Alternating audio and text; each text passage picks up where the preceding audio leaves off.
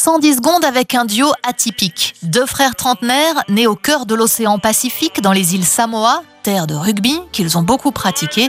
Sauf qu'aujourd'hui ils sont ténors. Pene et Amitai Patti se produisent sur les scènes du monde entier, surtout dans des opéras français et italiens.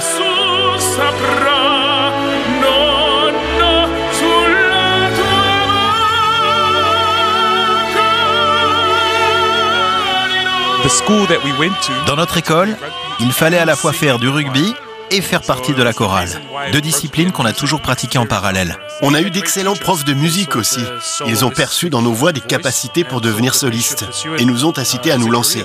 Mais jamais on n'aurait pensé faire carrière. Ouais. J'ai suivi un prof de chant. Il avait quitté la Nouvelle-Zélande pour le pays de Galles, à Cardiff. Je me suis dit, Cardiff, la ville du rugby, pour faire de la musique, tout ça à la fois.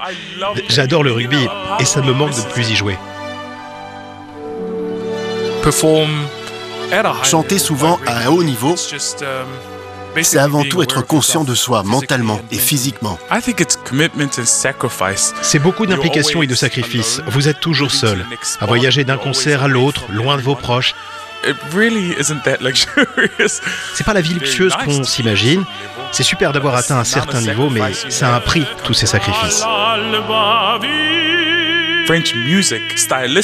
L'opéra français nous convient parfaitement parce que c'est un style plein d'émotions. Oui, c'est très beau. Comme dans le chant samoan d'ailleurs.